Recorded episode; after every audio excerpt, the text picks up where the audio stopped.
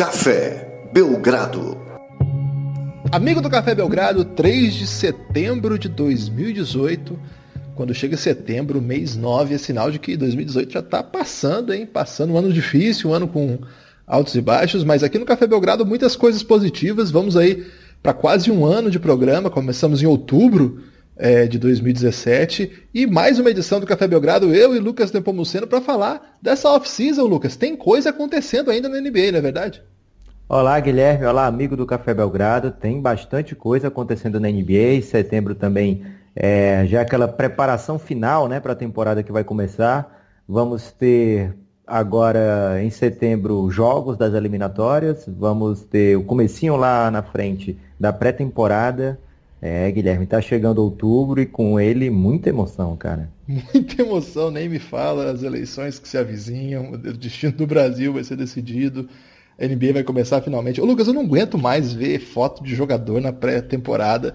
Essa semana teve é, jogadores da NBA no Catar, é, promovendo a Copa do Mundo. Até um ouvinte, não sei, leitor nosso, mandou lá no Twitter uma foto do filho dele com o Clay Thompson. O Diego também, que é um grande fã do Catar nosso amigo Diego Silvestrini também mandou para mim essa imagem. Está muito feliz com os jogadores da NBA lá no Catar.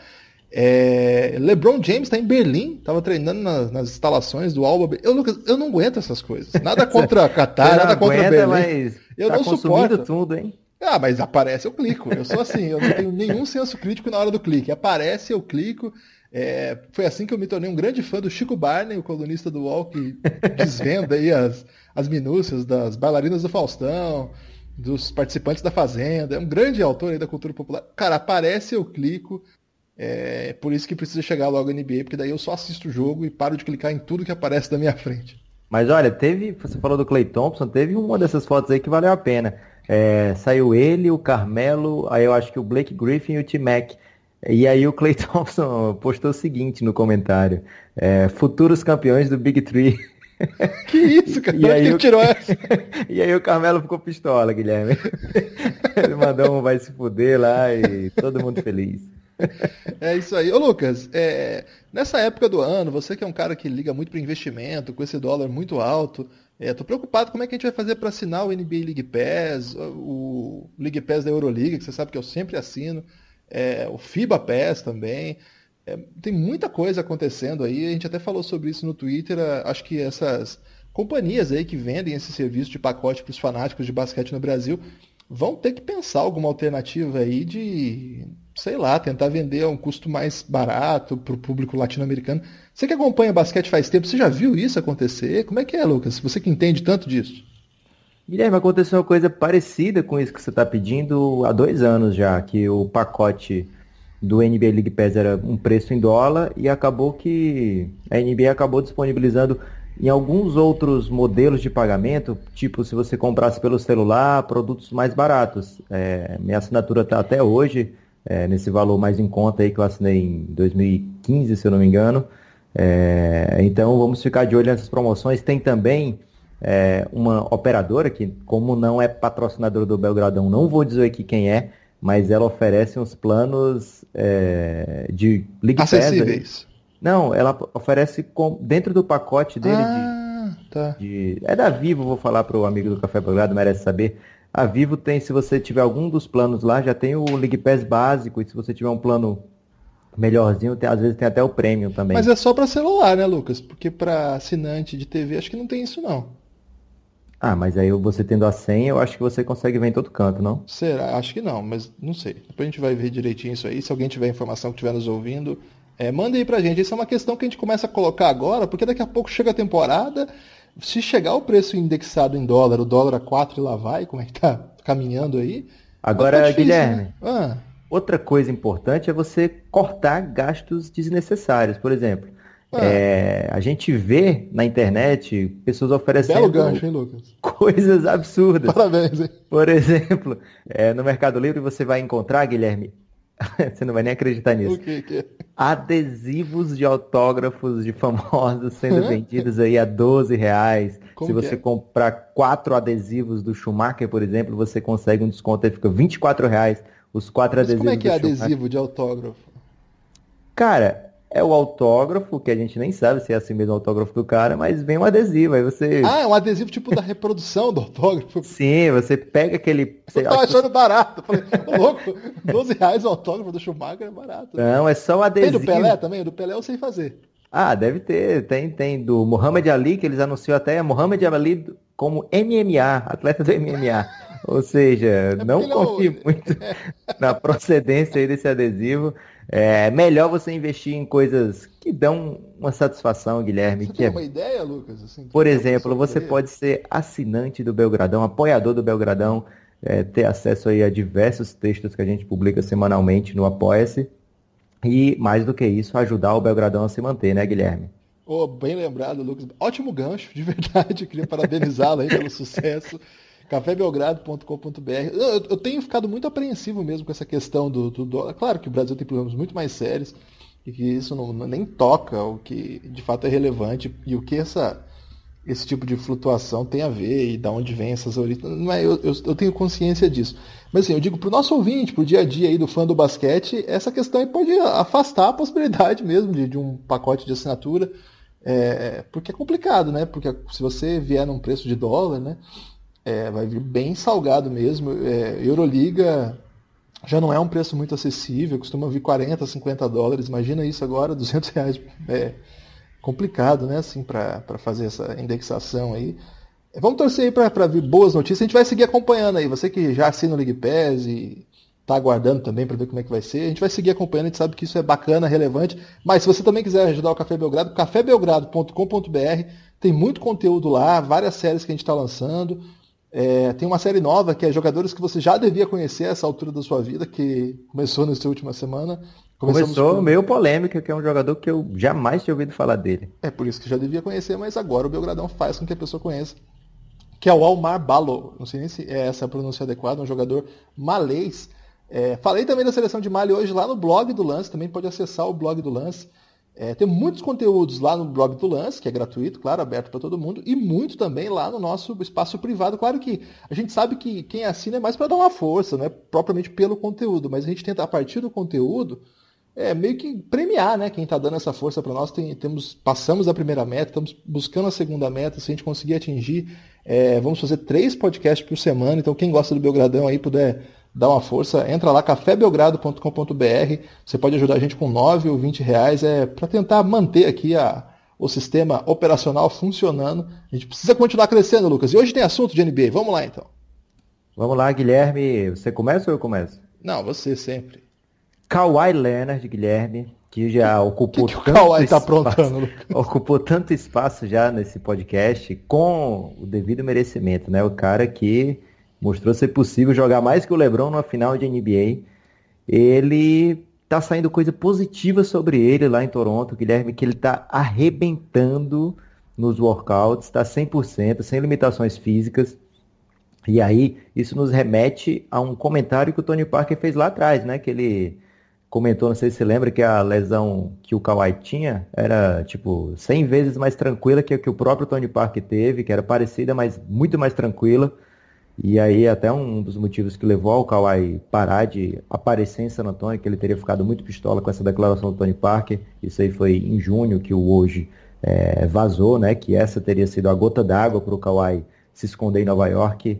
E mais que aí já traz uma expectativa grande para o pessoal de Toronto. Eu queria saber a sua, Guilherme. Como é que você está vendo esse Kawhi 100%? Será que é 100% mesmo? Ah, espero que seja, né? E se for, vai ser uma grande novidade aí para a temporada. Eu acho que se for também vai ficar pior pra, pra biografia do Kawhi, né, cara? Porque aí vai querer dizer que esse ano aí foi estranho é, demais. Como é que vai explicar, Lucas, se ele aparece jogando pra caramba no dia 1 em Toronto? Vai ficar feio, você não acha, não? Ah, cara, eu acho que ele não tá se importando tanto com isso. A gente tem a mania de ver sempre os times como indefesos, reféns dos jogadores, mas deve ter tido coisa aí atrás também. O San Antonio não é um total isento de culpa nessa história. O Kawhi sim deve ter seus motivos para ter se chateado com o pessoal por lá. É, e assim, ele iria para a seleção, né? Ele teve essa oportunidade de ir para a seleção agora no final de junho, se eu não me engano. É, final de junho, sim. Final de julho, perdão. Quando teve aquele training camp lá, o mini camp dos Estados Unidos. E ele, até o, a última hora, não estava decidido ainda se ia ou se é. não ia. acabou não indo. É, mas assim, já é uma Deu uma bela regada, né, Lucas? já é uma amostra isso, né? de que. O técnico seria o Popovic, ele deu uma bela regada não indo. Ah, não sei. É, eu sei que seria uma amostra já de que ele estaria recuperado, então acho que Lucas. contribui para essa narrativa de que ele está ok. E eu estou muito ansioso para ver esse Toronto. Eu tô achando que eles vão vir mais fortes esse ano. É, quando nesse espaço é, de mídias que nós temos, esse espaço de mídia de som, né, uma mídia sonora, audiofônica, teremos algum espírito crítico seu com relação ao Kawhi Leonard? Porque foi o ano inteiro passando pano e você continua, assim, a Alice no País das Maravilhas quando o assunto é Kawhi. Projeto Kawhi no Phoenix Suns, Guilherme, eu não posso deixar aí o rapaz com antipatias é, com a equipe do Arizona. Então, Kawhi, você tá certo, meu amigo. Apareça quando quiser. É, e outra coisa aí que pode dar um alento para nação canadense é que o Toronto pode oferecer aí 50 milhões a mais do que qualquer concorrente na hora de renovar o salário do Kawhi. Então, fiquem ligados aí com essa saga do Kawhi que vai se alongar por mais esse ano. É, não sei. Tô, tô torcendo para que basquetebolisticamente ele consiga reencontrar o caminho. Seria bem legal mesmo, porque pô, era muito legal ver o Kawhi jogar, né? Poxa, é um cara completo dos dois lados da quadra. É, colabora de todos os modos possíveis de um jogo, né? Não é um cara que faz uma coisa só, como tá cheio na NBA hoje. Então, pô, seria muito legal, mas eu, de novo eu reitero, assim, acho que foi muito estranha a postura dele no ano passado. E eu não, não sou desse que fala assim, ah, acabou, aquilo ficou para trás. Ficou, cara, não ficou ainda. De repente, quando ele entrar em Toronto, construir uma nova história, aí aquilo de fato pode ficar para trás. Até lá, tem muito a responder, pelo menos para sua biografia. Que, que, a gente vai falar do Kawhi daqui 10 anos, daqui 20 anos. É, então eu acho que nesse cenário, ele voltando bem é uma, é uma história que curiosamente prejudica o seu último ano, mas claro, tomara. É, tomara que a gente tenha que falar mal dele por isso, porque é muito melhor do que continuar dizendo. Putz, o Kawhi não consegue jogar, né? Pô, que pena. Que jogador era o Kawhi? Então, se for para escolher uma das duas, eu prefiro ir nessa primeira história mesmo. A próximo tema, Lucas. Esse tema aqui, Guilherme, vou misturá-lo porque são dois assuntos interligados, mas vou começar com isso aqui. O Dengue e o Lakers chegaram ao acordo aí de buyout. É, o, o Dengue ainda tinha 36 milhões para receber do Lakers pelos próximos dois anos. E agora, como eles receberam como eles fizeram o acordo de stretch, né, que seria alongar o contrato, ele, ele sai do roster, né, ele sai do time e recebe esses 36 milhões agora por cinco anos. Então vai receber 7,2 milhões mais ou menos por ano. É um acordo aí que está na, nas leis agora da, da CBA, né, das regras de contrato da NBA com os jogadores. Não é muito interessante para o jogador, porque ele vai demorar mais para receber essa grana, mas ao mesmo tempo ele pode sim encontrar outro refúgio e receber mais dinheiro somando o tempo de contrato, né? Então agora ele vai assinar outro, se ele conseguir um novo time para assinar com ele, ele vai adicionar esse salário, não vai deixar de receber o que ele recebe do Lakers. É... E aí, Guilherme, pro Lakers, você, você quer que eu dê primeiro todo o motivo financeiro, a motivação financeira para você dar sua opinião desse, desse não, movimento? Deixa eu só dizer uma coisa. Eu não sei se o Lualdeng é um jogador ainda de basquete, né? É, jogou pouquíssimos minutos nos últimos anos. Ele jogou um jogo na temporada passada e acho que não chegou nem a 20 minutos, não lembro. E quando jogou nos últimos anos, as últimas imagens que nós temos dele com bastante minutagem, também não era grande coisa, né? Sim. Então, assim, aparentemente o único time que teria ainda alguma hipótese, sei lá, alguma esperança de somar seus talentos, o faria por questões de comportamento, de grupo. Tem gente que diz muita coisa positiva da postura do Luol Deng, é um cara que tem uma história belíssima. Tem, então tem várias coisas nesse aspecto, né? Isso acaba ajudando. Mas também não ouvimos nada sobre o Luol Deng, sobre isso nos últimos anos também. Não, não, não, me, não me recordo de isso ter sido um assunto a ser comentado. Dizendo isso, acho que o único time que pode ir atrás dele é aquele que todo mundo está comentando mesmo, que é o Minnesota Timberwolves, porque o Tom Thibodeau tem uma dificuldade de desapego que é admirável, né? Esse é um homem que, olha, ele é Dizem... o, é o rei do oi sumida, né? Ele deve ficar enlouquecidamente, ele não, não sabe virar a página, é incrível. Ele é, ele quer o Noah e o Den. Ah, o Noah ainda está sob contrato com o Knicks e dizem que ele já está salivando lá, que era quando o Knicks fizesse a mesma coisa que o Lakers fez, é, ele já está lá de olho para pegar esses dois caras. Eu não sei se é verdade, mas o Minnesota ainda tem três espaços no elenco, se eu não me engano, então caberia tranquilamente aí essa dupla e mais alguém que ele resgatar aí dessa memória dele maravilhosa. De repente aí o Aaron Brooks, né? Sempre tem o Chicago Bulls teve vários personagens Já aí. Né? Pensou o Kirk Heinrich? É, de, por que não? Né? Grande amador, inclusive lembrei dele porque eu assisti o VT do Mundial sub, do 2006, sub, tô, tô, muito sub na cabeça, no Mundial de 2006, né, Mundial adulto, em que a Grécia vence a, os Estados Unidos. Os Estados Unidos tinha um grande time, é, Wade, Carmelo, é, Chris Paul, LeBron, e tinha também o Kirk Irish, que é um cara muito legal. Eu entrevistei ele uma vez, Lucas. É um cara muito do bem, assim, bem legal, uma carreira muito bonita. Acho que ele já parou, né? Já aposentou. Parou, sim. Ou, a não ser que o time mudou o resgate. Mas, Lucas, desculpa ter feito essa reflexão aqui sobre Kirk É, mas, é, na verdade, o Lakers precisava se livrar desse contrato, né? Então, por que, que eles precisavam fazer isso? Tá meio óbvio. Mas a questão é, o que, que eles vão fazer com esse espaço? Então, tem três motivos para ser feito esse, essa, esse negócio pelo lado do Lakers, né? Primeiro, ele abre um espaço no elenco esse ano. Talvez não seja uma grande coisa nesse momento, talvez eles guardem essa, essa vaga aí até a época da deadline, para ver se aparece algum jogador que encaixe no que o Lakers estiver jogando na época, porque nem o Lakers sabe como ele, o Lakers vai estar daqui a um tempo, né? Vai ser um projeto todo novo aí, com o LeBron no comando, é, com alguns jovens que até agora não disputaram tantas partidas relevantes, é, muitos veteranos que teoricamente não encaixam no jeito que o LeBron jogou até hoje na NBA.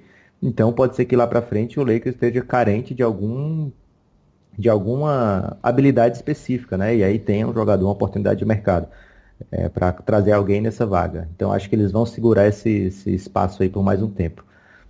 Esse movimento também faz uma coisa bem drástica, porque ele abre um espaço para o Lakers trazer mais um max player na próxima temporada.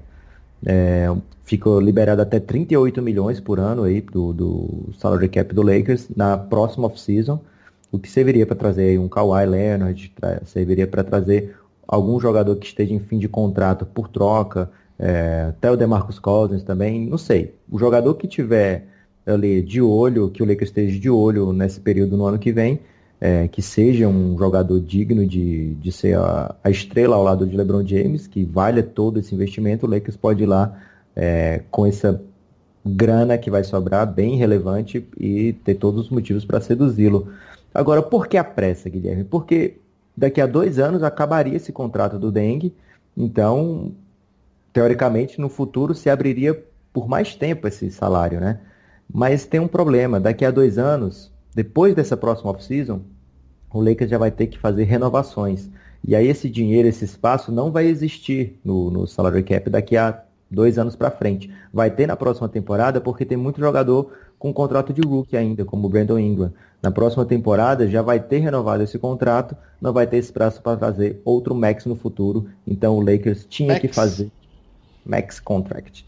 É, então o Lakers tinha que, porque tinha que fazer esse movimento com o Deng, tentou muitas trocas, tentou muitos outros tipos de negociação, não conseguiu e acabou tendo que abrir mão de uma graninha aí no futuro, mas de olho nessa próxima off-season maximizar as chances do time de trazer outro craque. Ô Lucas, o Lakers ter precisado fazer esse movimento aí, você acha que significa que o pessoal do Sacramento não está mais atendendo o telefone? Olha, Guilherme, a gente viu aí o Ryan Anderson sendo trocado, o Brandon Knight, o Deng recebendo buyout, o Noah muito próximo e ninguém chegou em Sacramento, cara. Olha, o pessoal pode ficar animado por lá, Guilherme. Pode ser. Ou de repente eles mudaram o telefone e não contaram para ninguém mesmo, meio que para se precaver aí de algum problema. Lucas, próxima novidade. Já que a gente está especulando, talvez até o Danny End tenha dito aí pro pessoal do Sacramento trocar o número que aí só ele fica com o número novo e fica sempre pronto lá para dar aquelas trocadas gostosas com o Divac. Próximo, próximo assunto aqui. o próximo assunto, Guilherme. É, eu vou deixar. Desculpa, mas trocadas gostosas com o Divac foi demais para mim. Eu vou pular o próximo assunto, eu vou deixar para o fim, que. Por porque é o assunto premium aí desse, desse podcast. Você que está ouvindo aí, então você espere a hora do assunto premium. Então vou agora, Guilherme, para aquele momento que você adora da off-season, que é o momento positividade. Como assim? É tipo uma vibe reggae? Uma vibe, assim, de muito otimismo, muita alegria. Aliás, a vibe é um inglês desnecessário que pegou, né? Agora ninguém fala mais vibrações. É, olha só, que bonito. O Danny End, que acabou de ser citado aqui, ele falou para todo mundo que Kyrie Irving e Gordon Hayward já estão at full speed, Guilherme, já estão na velocidade máxima, porque acho que full speed fica menos pior do que velocidade máxima, né, para dizer aqui essa tradução desnecessária. É, mas eles estão prontinhos para jogar. Se a temporada fosse amanhã, já estariam sem limitações. Será que isso existe, Guilherme?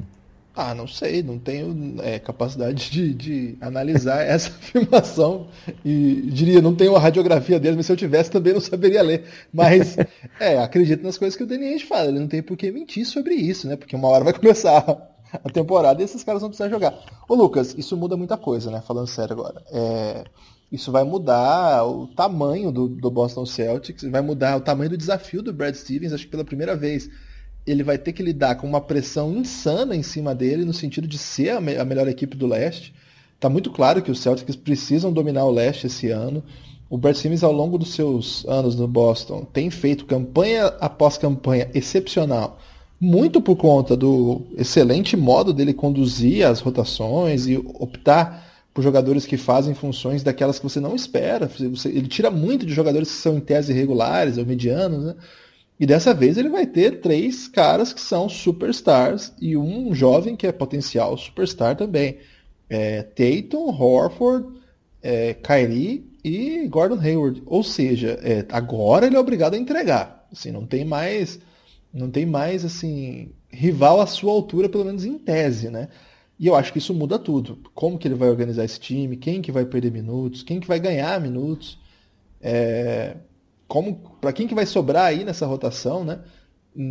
final de jogo, é, qual que vai ser o tamanho dos calouros, ex-calouro, né? O Jason Tatum é o segundo anista agora, ou o terceiro anista é, Jalen Brown, esses caras que foram muito protagonistas no ano passado. Rozier, né? Que, poxa, vai ter quantos minutos o Rozier? O cara fez um caos no ano passado e agora vai ter que jogar o quê? 5, 10 minutos? Como é que vai em encaixar? de contrato ele? ainda, né? É, exatamente, como é que vai encaixar ele na rotação aí? Vai, o Kairi vai jogar quantos minutos? Vai ter que jogar 20, 25 minutos para encaixar todo mundo? É, qual vai ser o caminho que ele vai escolher? O time vai optar por pivôs? Os, os outros meninos que estão chegando vão ter espaço? Cara, tem muita resposta para ele dar. A gente sabe que no papel, no, como se fosse o overall lá do, do 2K, num jogo de videogame, é um timaço e é, não tem o que conversar sobre. Agora, botando em quadra, tem muitas questões que saltam, né? Todo mundo confia no Brad Stevens, todo mundo sabe que ele vai saber o que fazer. Mas eu acho que é uma grande interrogação aí que vai se colocar imediatamente, né, depois dessa, dessa notícia. E tomara, e assim, uma notícia muito boa, né? Porque faz tempo que a NBA está precisando de umas notícias boas com relação a, a superestrelas que se lesionam. É, esse caso do Kyrie foi muito sentido. O do Hayward, então, foi um dos maiores dramas da temporada passada. Tomara que o Hayward volte bem, né? O Paul George é um ótimo exemplo para isso. Demorou um pouquinho assim para engatar, mas já voltou, já não tem sequela da lesão, uma fratura exposta. Então, poxa, uma boa, boa nova aí. Essa eu não, não ficarei mal-humorado, não. Eu fico mal-humorado, Lucas, com foto de Instagram de jogador puxando ferro. É isso que me irrita.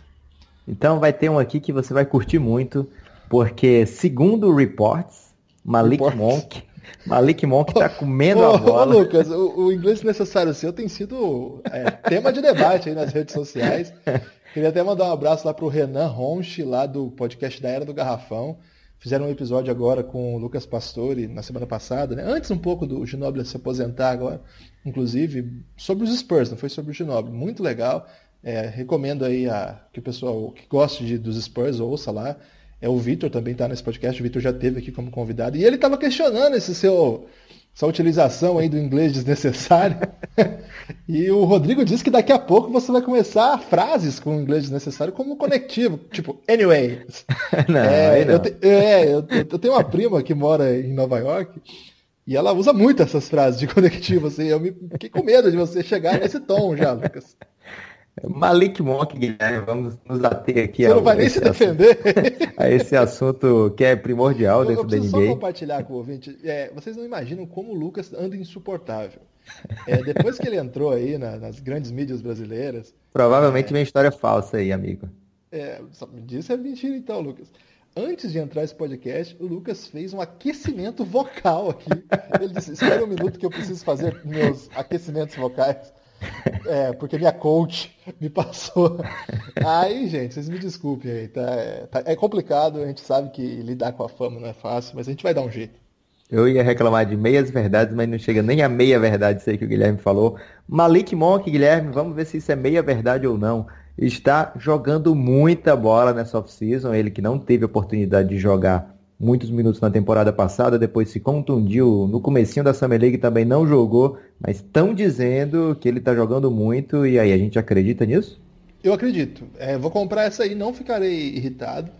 É, aliás, outro post legal que vale a pena post, é, comentar é do NBA das Minas no Twitter. Eles pegaram, acho que foi o The Ringer que fez uma, uma compilação e elas pegaram, eu falei eles, mas são elas, elas pegaram é, algumas das imagens de jogadores que estão treinando nessa off-season para ver o que já deu para mudar. Isso eu acho legal, Lucas. É, ver o que já deu para mudar, por exemplo, na mecânica do Lonzo Ball. É, na verdade eu não vi muito do que falaram não, mas legal falar. É, não, e, e, vários outros aspectos, assim, de pequenas coisinhas que foram mudando, que já dá para pegar pelo YouTube, sabe? O tamanho de, de do, do, arremesso, da movimento do braço, umas coisas assim que o, que o The Ringer fez e, e o pessoal da NBA das Minas, é, as meninas colocaram lá. Então vale a pena quem não viu ainda dar uma olhadinha lá no perfil do Twitter. Acho que é arroba NBA das Minas. Mas se não for, escreve lá, NBA das Minas que aparece. É pode NBA das Minas. Né? Isso, é, vale, vale a pena dar uma olhada. É, isso eu acho legal. Agora, voltando ao Monk, ô Lucas, eu gosto muito do Malik Monk. Eu é, me encantei por ele no, na NCAA. Acho que é um jogador imparável num contra um, com excepcional chute, mas com uma dificuldade muito grande, primeiro física para se adaptar a esse tipo que a NBA tem de jogo, de velocidade extrema, é, muita condição atlética, altura também, não é simples. Claro que o primeiro ano dele foi quase é, impossível. Acho que tem outra questão também que ele precisa muito da bola, né, para render. E o time dele tem um jogador assim que controla o ritmo do jogo permanentemente, que é o Kemba. Então, qual, como que ele foi tentando se encontrar? Na rotação de segunda unidade, tentando ir para o contra um. E minha preocupação é que, não que eu tenha nada contra esse tipo de jogador, mas a minha preocupação é que ele se construísse para ser uma espécie de Low Williams, de Jamal Crawford. Eu acho que ele pode ser um jogador que joga sem a bola também. Um cara que pode ser assim uma espécie de. Não é um Clay Thompson, porque o Clay Thompson é muito específico, mas um, um cara Bradley que. Bill?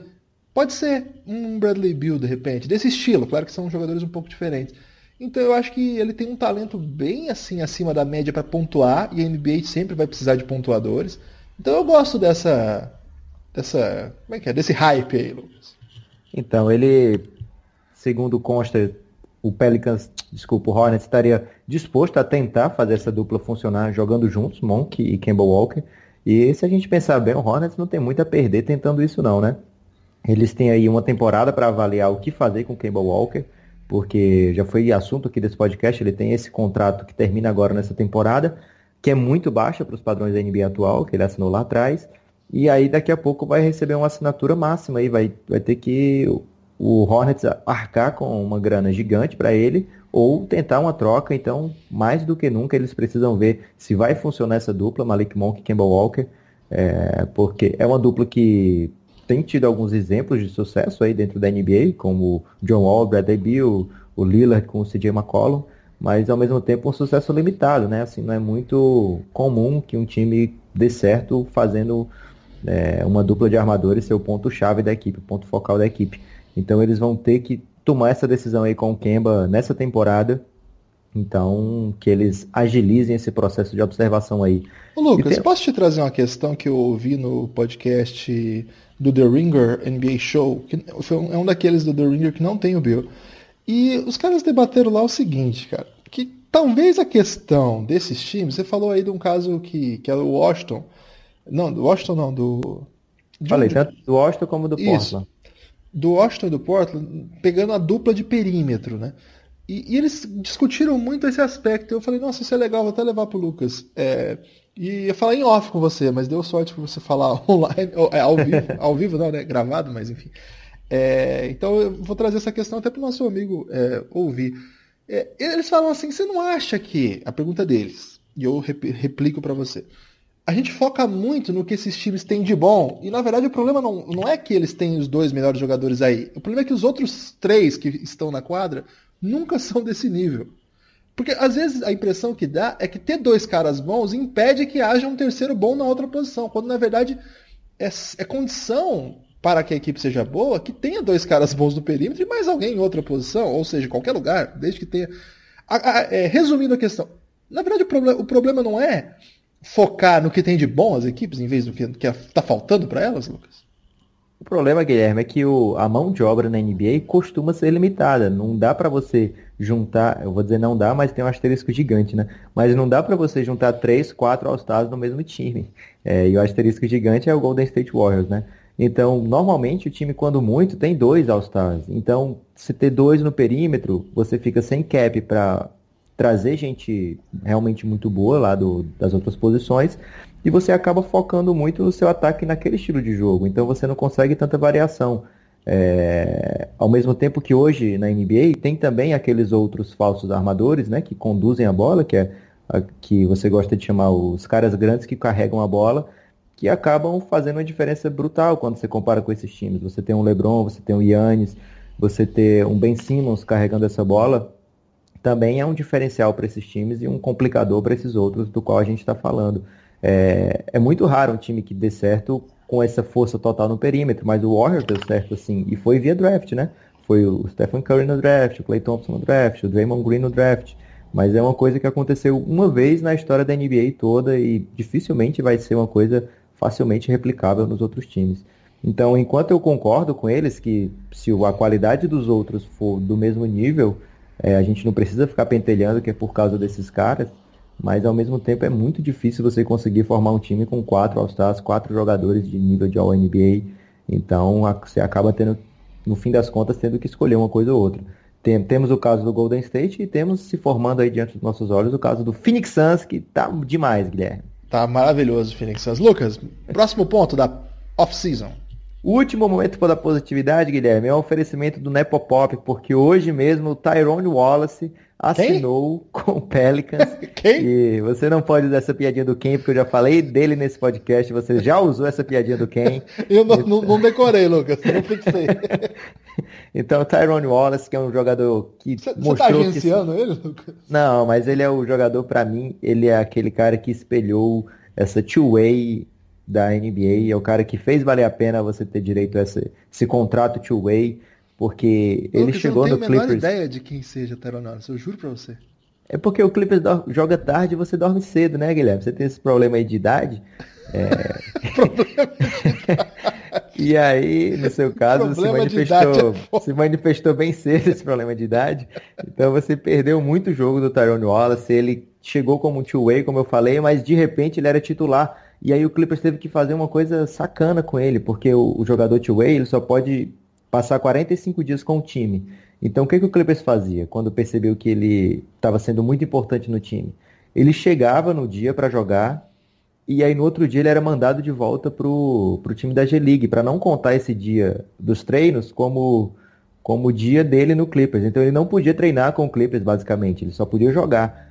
É, e aí, quando acabaram os 45 dias, o Clippers não deu um salário para ele de garantido e acabou ele tendo que passar o resto da temporada na G-League. E aí ele ficou como agente livre restrito nessa temporada, é, mas o Clippers com o elenco inchado, né? Ele tem muito jogador, o Clippers depois fez troca, é, adicionando novos jogadores. Então aí dificilmente ele, o, o Pelicans fez esse contrato hoje com ele e dificilmente o Clippers vai poder cobrir esse contrato justamente pelo elenco inchado. E olha, eu acho que vai ser a Steel da Free Agency. Ah, Lucas. O Tyrone Wallace pelo contrato mínimo por dois anos. Cara, não tem contrato melhor que esse nessa Free Agency. Pode anotar aí, cara ouvinte, e depois você cobra é tipo aqui no Café Belgrado. o Tyrone Wallace, Lucas? Só pra eu ter uma ideia, assim. Ele ataca o aro, ele é. passa a bola muito bem, ele defende um, dois e três com muita intensidade. É o LeBron, aparentemente. É um mini LeBron. Não, tá mas... Evans, então. Comparando, sério mesmo, comparando, seria um Eric Bledsoe. Ele tem chute? Tá desenvolvendo ainda, Guilherme. Mas não é ruim não. Ele tem, ele tem um aproveitamento razoável. E, e você ter um Eric Bledsoe por dois anos por, pelo mínimo é um estilo gigante, Guilherme. Esse cara vai se dar bem lá no Pelicans, ele vai ser o melhor jogador da posição. Então você já tá saindo do bonde lá do Drew Holiday, do Alfred Payton, você abandonou?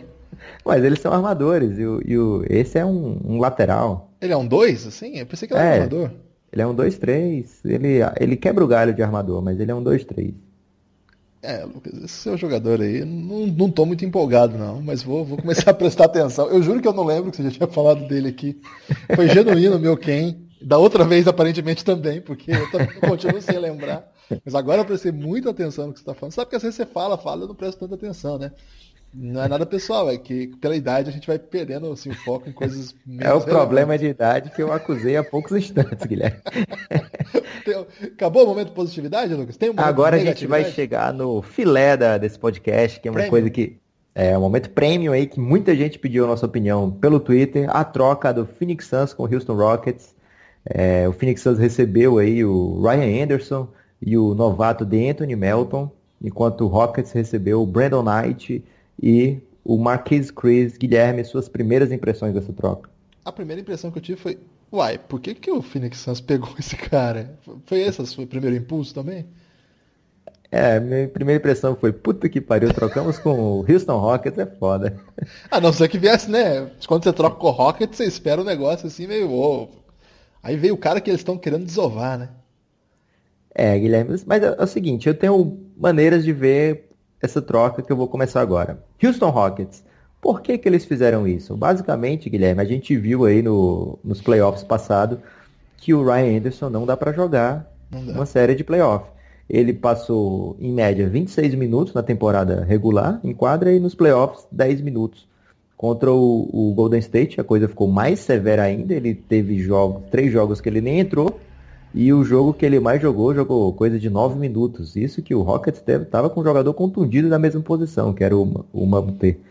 Então, cara, não dá para jogar ele no playoff. Para que, que eu vou ficar com ele aqui pagando 20 milhões por ano é, se eu tô louco aqui tentando o título? Então, a primeira missão do Rockets era desovar esse cara de qualquer maneira. É, o que, que o Rockets teve que pagar para se livrar dele? Teve que pagar uma escolha 46, né? Que foi o DeAntoni Melton, que aqui nesse podcast eu já elogiei, Guilherme, não sei se você vai lembrar, mas eu achei um, a estilo do segundo round, né, e agora que ele está no Phoenix Suns eu vou achar mais ainda, mas ele é um cara que realmente parece bem moderno, um jogador jovem, é, que vai encaixar ali bem com o Devin Booker, tem um estilo de jogo parecido, é, aliás, parecido com o que o Phoenix Suns estava almejando para essa posição, e vai, até o momento, vai ter minuto para jogar. Então, vou já chegar no Phoenix Suns, mas o Rockets investiu basicamente essa escolha 46 do draft. E aí o que, que eles trouxeram? Trouxeram um armador que é decente na NBA, se ele tiver saudável, né, que é uma coisa que vem marcando a, a carreira do Brandon Knight nos últimos anos, são as contusões, mas caso ele esteja saudável, ele vai sim oferecer um descanso para o Chris Paul, né, que o, a missão do Rockets é chegar com o time inteiro nos playoffs. E o Chris Paul tem esse problema de idade aí, que a gente já está falando nesse podcast, mas mais do que isso, ele tem um desgaste. Que ano que é o Chris Paul? Ele é mais velho que a gente, que é. Ele, é, ele faz 35 agora, se eu não me engano. Tá. É, e aí o, o Chris Paul, ele chega desgastado nos playoffs, né? A gente viu ano passado ele jogando muita bola e aí problema muscular. Já vemos, já vivemos isso lá com o Clippers, né? Também teve problema muscular durante os playoffs. Então é um cara que precisa ser bem cuidado, bem conservado. A gente conhece o estilo do Mike D'Antoni de dar minutos para os caras. É, então você tem um reserva ali que consiga dar um descanso razoável para o Chris Paul, tanto na temporada como para os playoffs, é muito importante. É, e o Marquis Chris, é, vou já falar o que, é que o Phoenix Suns investiu nele, é, mas no momento ele é um cara atlético, muito atlético, né? Que não se se destaca pela sua defesa, pelo contrário, ele parece muitas vezes ter desmaios dentro de quadra, é, e daqui a pouco acorda e já tomou um monte de cesto na cabeça. Mas ele tem dois anos de salário de rookie, né? Que isso é importante para o Rockets, que está com o salário estourado.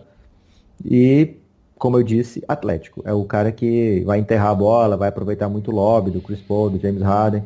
Então ele pode contribuir e se ele se desenvolver bem, ele pode jogar uma série de playoffs, coisa que o Ryan Anderson não poderia.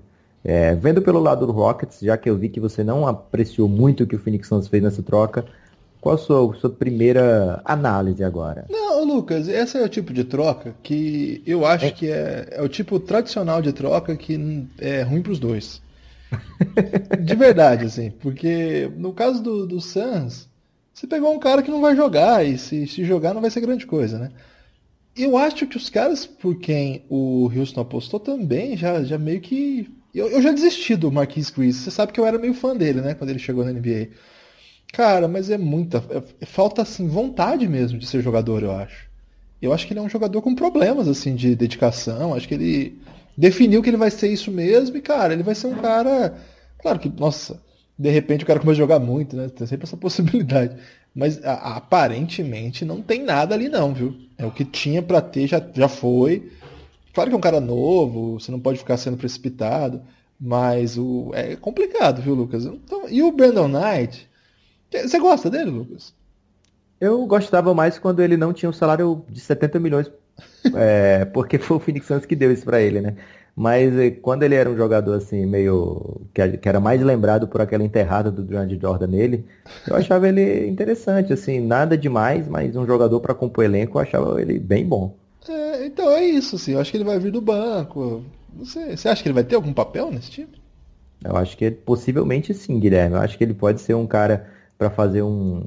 vir do banco lá junto com o Eric Gordon, os dois causando um caos absoluto nas defesas adversárias. Eu acho que ele pode sim é, ter esse tipo de efeito no, na rotação do Rockets. Lucas, posso confessar uma coisa? Claro. Fiquei é, decepcionado com o momento premium. Porque se o momento premium é, é isso. É... Mas o momento premium agora é o meu rant. Olha que inglês bonito desnecessário. É que agora eu vou pistolar, porque olha só o que, que o Phoenix Suns fez para o Marquês Chris. Não vai ser uma história como aquela outra que ficou lendária aqui no podcast, que eu contei que as duas trocas acabaram dando uma na outra. Você lembra disso? É, é, eu, Foi... eu peço que você preserve aí é, o, o humor do nosso ouvinte. É, poderia até lembrar isso porque o Brandon Knight estava envolvido naquilo ali, Guilherme. Não, mas... Deixa pra lá isso aí.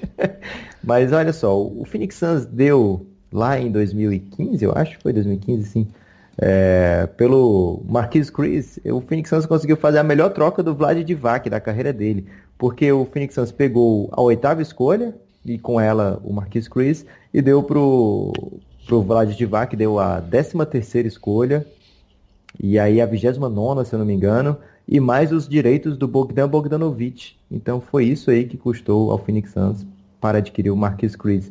Bogdan Bogdanovic, um dos melhores rookies aí da temporada passada e um dos caras é, que causaram maior comoção lá por Sacramento, um jogador decisivo, mete bola, mete game winner, é, muito aplicado dentro de quadra, seria muito interessante ter ele no Phoenix Suns. E além disso, mais duas escolhas. Uma virou o Scal, o Labassier, e outra virou nada, né? Que foi aquele grego, o Papagiannis. Mas, assim, foi uma troca que todo mundo é, incompetente estava envolvido e acabou o Phoenix Suns sendo mais incompetente ainda, Guilherme. Então tem esse, esse pecado aí do, do, do Phoenix Suns. E já é o tipo de movimento que o GM faz já com aquela impressão de que, opa, o meu tá na reta, porque eu investi alto aqui no Marquez Cruz, é, tô dando minha cara a tapa aqui, me desovando, me livrando do Marquês Cruz, pegando um salário que ninguém queria. Então, caso o Phoenix Suns não dê certo aí nesse ano, ou no máximo no ano que vem, podemos ter uma nova reviravolta lá pelo front office do Phoenix Suns, que talvez não seja uma ideia. É, e uma última uma última análise aí dessa troca, Guilherme. Não acabou ainda, Lucas? A última constatação dessa troca é que você falou que ele não vai jogar o Ryan Anderson, mas ele vai sim, porque aparentemente ele fez um acordo com o Phoenix Suns para ele ser titular. Porque o, o, hoje ele já tweetou que o, o Ryan Anderson vai ser titular. E o que, que você sente com isso? E qual seria assim a troca que o Ryan Anderson fez para ser titular? Ele abriu mão de quase 6 milhões por ano aí no, no aliás, 6 milhões no segundo ano do contrato, deixando o seu contrato é, mais fácil de ser trocado, um inspirante mais tranquilo aí de ser trocado, ou até mesmo do Phoenix Suns pagar pelo, pela dispensa dele, né? Então, o Ryan Anderson vai jogar. E o que eu penso disso? Eu penso que ele pode ser, ser um jogador competente para abrir a quadra, Guilherme. O Phoenix Suns, por enquanto, não tem armador. Vai ter Devin Booker, vai ter Josh Jackson conduzindo a bola, principalmente. Então o Ryan Anderson pode sim ser um jogador importante aí para abrir a quadra. É... Pelo jeito, o Phoenix Suns não tomou jeito ainda, está buscando ainda uma identidade, não está sabendo bem o que fazer, mas pelo jeito é bola na mão do Devin Booker, que o pai resolve. Vamos ver se o pai resolve, Guilherme. Eu tô achando que a gente vai para os playoffs, hein? Quantos meses até você começar a criticar é, Ryan Anderson nas suas redes sociais, agora cada vez mais expansivas? Ah, acho que segunda, segundo jogo de Precision já dá para ter aquela cornetada. Lucas, tem mais alguma coisa? Podemos encerrar nosso podcast? Temos destaque final, você não tem destaque final? Eu tenho um destaque final, Lucas. Eu queria mandar um abraço é, pro José Edgar de Matos, lá jornalista do Wall Sport, que ouve nosso podcast no Spotify. É, então eu queria pedir para o José Eduardo, o José Edgar, desculpa, é, comecei a seguir ele agora também, que fiquei sabendo que ele é nosso ouvinte. Ele falou que o pastor que contou essa para mim, que ele veio comentar o texto lá sobre a geração de Mali. É, que, que testaço, hein? A ótima gostou? geração malesa. Exatamente. É, depois disso tem a trágica geração belga, já, isso para apoiadores, né? Só o que tem de pior aí no, no, mundo do basquete europeu está na Bélgica, uma geração bem triste. É, então um abraço lá para o Zé Edgar, obrigado pela audiência. Queria pedir para você, José Edgar, e para todos os nossos ouvintes aí que ouvem é, em alguma plataforma possível, dá uma olhadinha se dá para ranquear, gente. Dá uma estrelinha aí. Eu, eu, eu, gosto de pedir isso no final, Lucas. Uma estrela não, cinco estrelas, Guilherme. Isso, cinco estrelas, ou nota 10. A gente não sabe como é que é o índice de é, análise, né? Por isso que eu, eu falei, dá uma nota possível aí que você gostou. Eu gosto de usar isso no final, Lucas, porque se o cara ouviu você fazer todas essas análises aí, boa parte delas eu tive que segurar aqui, né? Só que eu tomei um cafezinho há pouco. Então eu tô mais ativo, assim, com o cérebro mais ligado. E o cara ouviu até agora, quer dizer que o cara é parceiro nosso, né? Então eu peço aí para continuar essa força. Ou, Ou talvez ele não tenha problema de idade, Guilherme, que está afetando muita gente aqui desse podcast. então fica aí a, a, o pedido, um abraço para o Zé Edgar e o pedido aí para quem ouve a gente nas plataformas e tudo mais. É, se puder analisá-lo aí positivamente. Se puder mandar um review, então, Lucas, aquele comentário dizendo assim, esse podcast é muito legal é, seja algo espontâneo, algo do tipo, esse é o grande podcast. Uma coisa, é, é algo espontâneo e se, se possível, se quiser, a gente manda esse texto por DM aí para você. Exatamente, e o texto vai ficar muito espontâneo se a gente mandar também por DM. Lucas, seu destaque final. Meu destaque final, Guilherme, eu queria trazer um destaque final duplo, mas infelizmente a seleção canadense continua escondendo o jogo aí, faltando 10 dias para a partida contra o Brasil. Então vou trazer aqui algumas novidades do elenco dos Estados Unidos para esses jogos agora, dessa nova fase da, das eliminatórias da Copa do Mundo, porque agora os Estados Unidos estão trazendo jogadores eh, lá do C da NBA. É, teve aí, na, quando a janela foi com a NBA rolando, eles trouxeram jogadores apenas da D-League, e agora estão trazendo jogadores assim bem cults do, do basquetebol da NBA. É, por exemplo, temos nomes como Dwayne Bacon, do Charlotte Hornets, é, o, o Henry Ellison, do Detroit Pistons, o Dakari Johnson, que jogou no Oklahoma e que acabou de ser dispensado do, do Memphis. Era o Frank, o Frank Mason, terceiro, um jogador que a gente gosta, né, Guilherme? O armador lá baixinho do Sacramento Kings, causa um caos impressionante. É, ele é bom, hein? O Derek White, do San Antonio Spurs, que fez uma ótima Summer League. E o, um dos mitos desse podcast, o Michael Jordan Crawford, vai ser jogador desse time Caramba. dos Estados Unidos. Ele tá sem time ainda, Lucas? Ele tem time, pô. ele é tá do. Ele tá jogando na NBA, ele jogou sete jogos ano passado, se eu não, não eu lembro, ele jogou no Pelicans, mas e aí ele foi dispensado. E ah, ele não voltou mais. Mas aí ele tá no, na seleção americana, acho que é o lugar dele, ele não deveria sair dali. Você não sabe, é isso? eu acho que ele tá no Pelicans ainda, pô. Mas você tá dizendo que ele saiu, então eu fiquei meio triste. Mas ele tá no canto certo, então tá na seleção. É um cara que merece aí todas as honrarias. É, e aí, os Estados Unidos estão no grupo da Argentina, né? Mas nessa janela agora vão pegar Uruguai e Panamá, é, jogadores que vieram da outra chave. E o Brasil pega Canadá e Ilhas Virgens daqui a duas semanas, não é isso, Guilherme? É, vai ser pesado, hein, velho? É, o Canadá, um time que sempre tem jogadores de ponta aí do basquete internacional, sobretudo com, com trajetória na NCAA, ou jogando na Europa, ou alguns até na, com passagem na NBA. A gente não sabe como é que vai vir esse, esse elenco aí, esses 12 jogadores que vão é, compor a, a seleção. Ilhas Virgens eu acho que vai ser mais tranquilo, mas nunca se sabe também, né, Lucas? Que nossa seleção está numa fase assim deplorável. A, a, a, frase é essa, assim, a seleção adulta está jogando muito mal, passou por um grupo é, meia boca, só na verdade meia boca para ser positivo, né? E vai chegar agora com vários jogos decisivos. Vamos torcer aí para que o time encaixe. É duro que é, os jogadores mais de alto nível, assim, às vezes não vêm né, para as próximas janelas.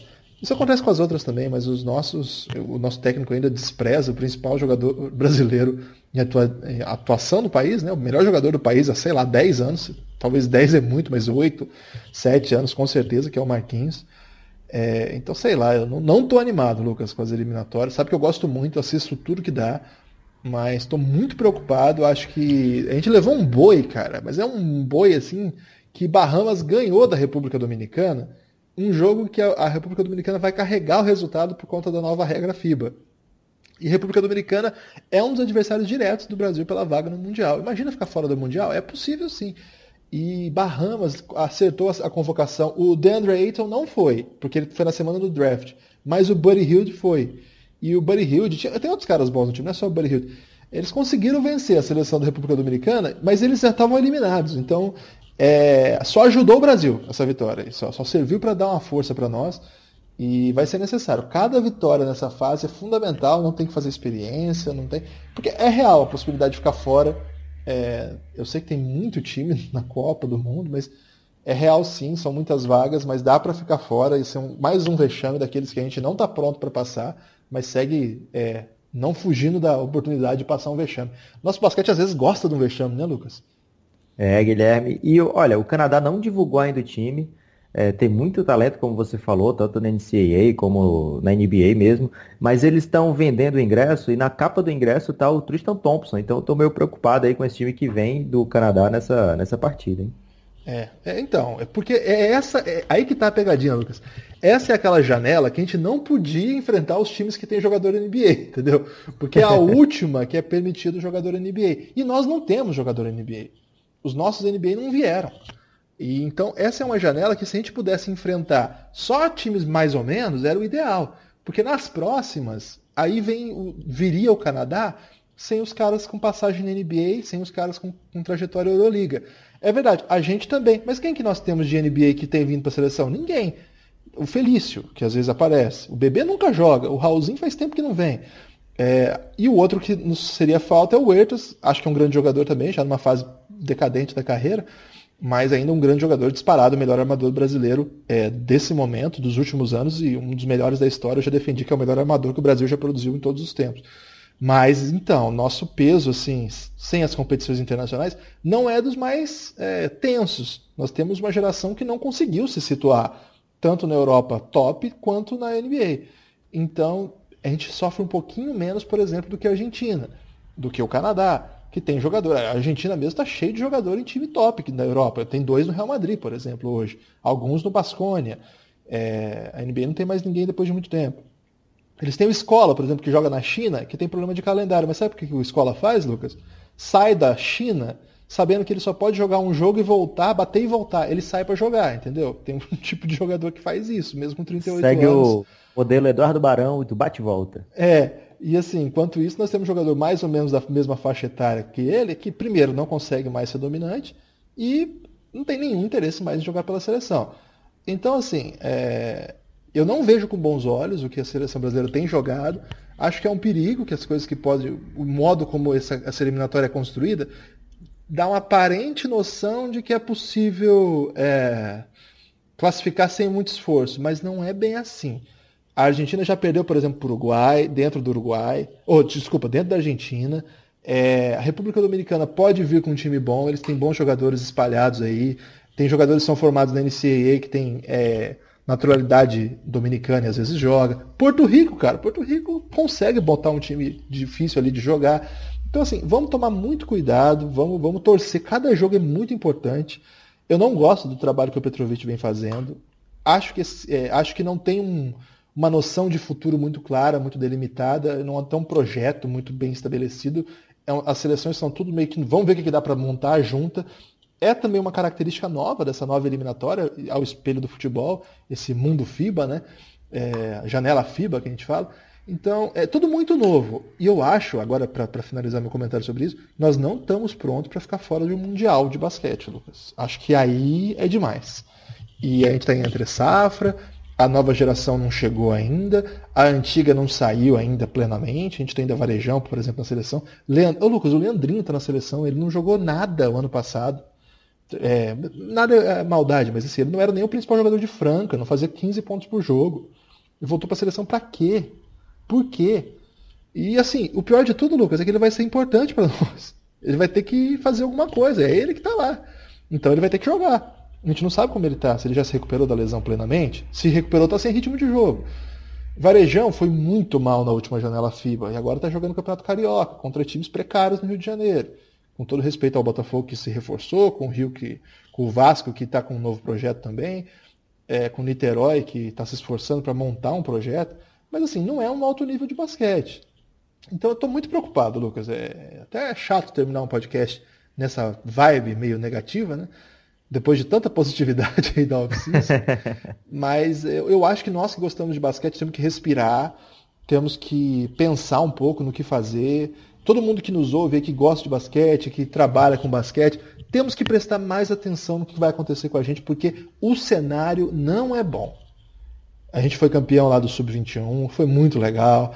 Temos uns meninos que eu acho que tem projeção interessante. Eu destacaria o Didi, o Iago, claro, que já é conhecido, o Jaú, que a gente gosta muito, o Maicão, que jogou muito bem, que agora vai para Espanha. Mas assim, é... as coisas não estão sendo feitas de modo com que pareça que a gente vai passar bem por esses momentos. Que a nossa seleção não vai ser top do mundo, eu já estou acostumado, já estou acostumado faz tempo. A minha questão é, nós estamos chegando a um ponto em que nós brigamos por vaga e às vezes podemos não conseguir num cenário precário aqui da América Latina. E isso me preocupa, Lu. Só isso. Acho que falei muito sobre isso, mas é que é um assunto que me angustia. Valeu, Guilherme. Obrigado a você, ouvinte do Café Belgrado. Queremos terminar os podcasts de maneira mais animadora nas próximas vezes. Mas eu acho que retrata bem o momento do nosso país. Não está muito para risada, não, né, Guilherme? Não, que dia triste, né? Muito triste. Lucas, forte abraço. Até a próxima.